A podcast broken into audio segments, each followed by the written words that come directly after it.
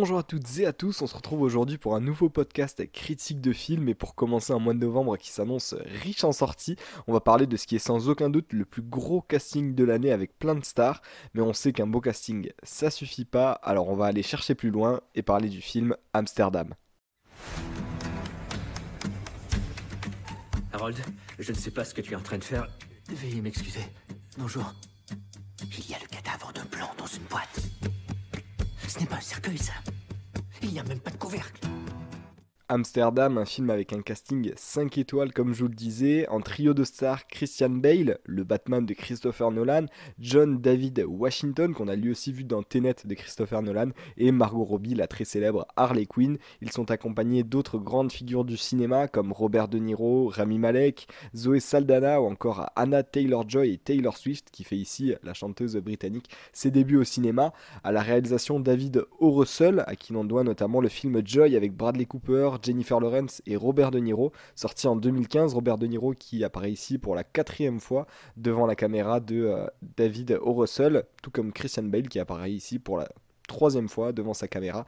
Donc c'est quand même des acteurs qui sont très habitués à ce réalisateur. Et pour ce qu'il s'agit de l'histoire, on retrouve deux amis vétérans de guerre, l'un médecin joué par Christian Bale et l'autre avocat joué par David John David Washington dans un contexte d'après Première Guerre mondiale en plein milieu des États-Unis.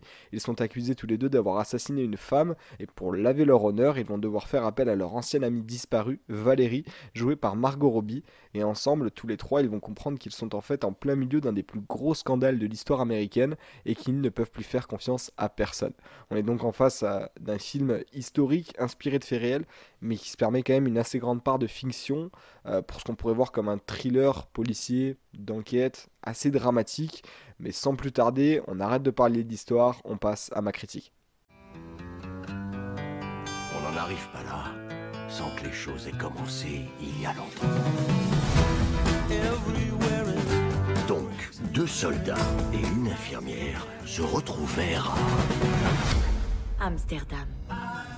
Alors si on commence par les points positifs comme d'habitude, sans aucun doute le point le plus fort du film c'est son casting et c'était déjà un peu couru d'avance. Le trio d'acteurs Margot Robbie, Christian Bale et John David Washington est vraiment bon avec une mention spéciale pour Christian Bale qui joue avec brio, un médecin avant-gardiste, un peu fou, aux idées saugrenues et complètement accro à la morphine.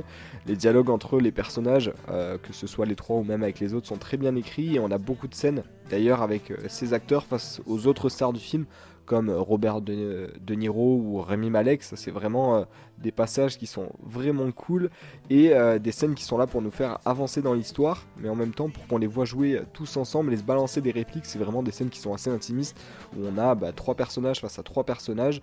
Ils sont à moins d'un mètre de distance et c'est vraiment des discussions entre les deux. C'est pas, ça veut pas prendre des dimensions non plus euh, théâtrales et ça, c'est assez intéressant. Euh, des répliques dans lesquelles on retrouve un humour euh, très fin qui n'est pas trop mis en avant et je pense que c'est fait exprès pour qu'on discerne pas toujours et que ça le rende encore plus drôle quand on l'entend. C'est du vrai humour qui change un peu de ce qu'on peut voir dans la plupart des autres films où c'est un peu téléphoné, des fois grotesque, où c'est beaucoup euh, sur le comique de situation notamment, ou le comique de répétition. Et bien là, c'est un humour qui est plus euh, par rapport à l'époque et du coup qui est peut-être euh, plus difficile à comprendre parce qu'on n'a plus les mêmes euh, codes et plus les mêmes références. Il y a des blagues notamment avec un policier qui a les pieds plats. Nous, on se rend pas trop compte de ce que ça veut dire, mais ça veut dire que du coup, il n'est pas allé faire son service militaire, qu'il n'a pas combattu donc pour les États-Unis pendant la Première Guerre mondiale et que du coup, bah, c'est un peu un lâche et qu'on peut le vanner là-dessus. Bah, en fait c'est de l'humour qu'on utilise encore aujourd'hui mais avec des références qui sont totalement différentes. Et euh, du coup bah, ça le rend encore plus fin et plus drôle. Et en ce qui euh, concerne l'enquête qui est quand même le point principal du scénario c'est intéressant parce que nous fait en apprendre plus et beaucoup sur la tension et la mentalité des gens pendant euh, l'entre-deux-guerres. Et surtout aux États-Unis qui étaient un peu vus comme les sauveurs euh, pendant la Première Guerre mondiale. C'est une période qui est rarement traitée, euh, l'entre-deux-guerres au cinéma, donc ça change de se situer euh, à ce moment-là. On fait aussi des va-et-vient dans le passé, notamment dans une période où les trois acteurs, trois amis, le triptyque était à Amsterdam, donc pour passer un peu du bon temps après la guerre. Et on perd jamais le fil de l'histoire, on se fait porter de, de lieu en lieu par des acteurs et les révélations, et ça c'est vraiment chouette à voir.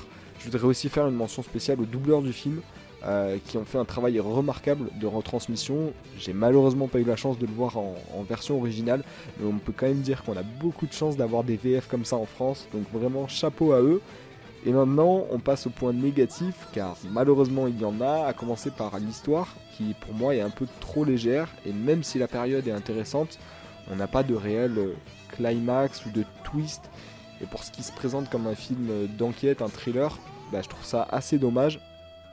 Et si on comprend euh, les enjeux et toute l'histoire avec pourtant beaucoup de personnages, euh, ce qui peut sembler compliqué hein, à première vue, on a vraiment un nouvel univers qui s'offre à nous.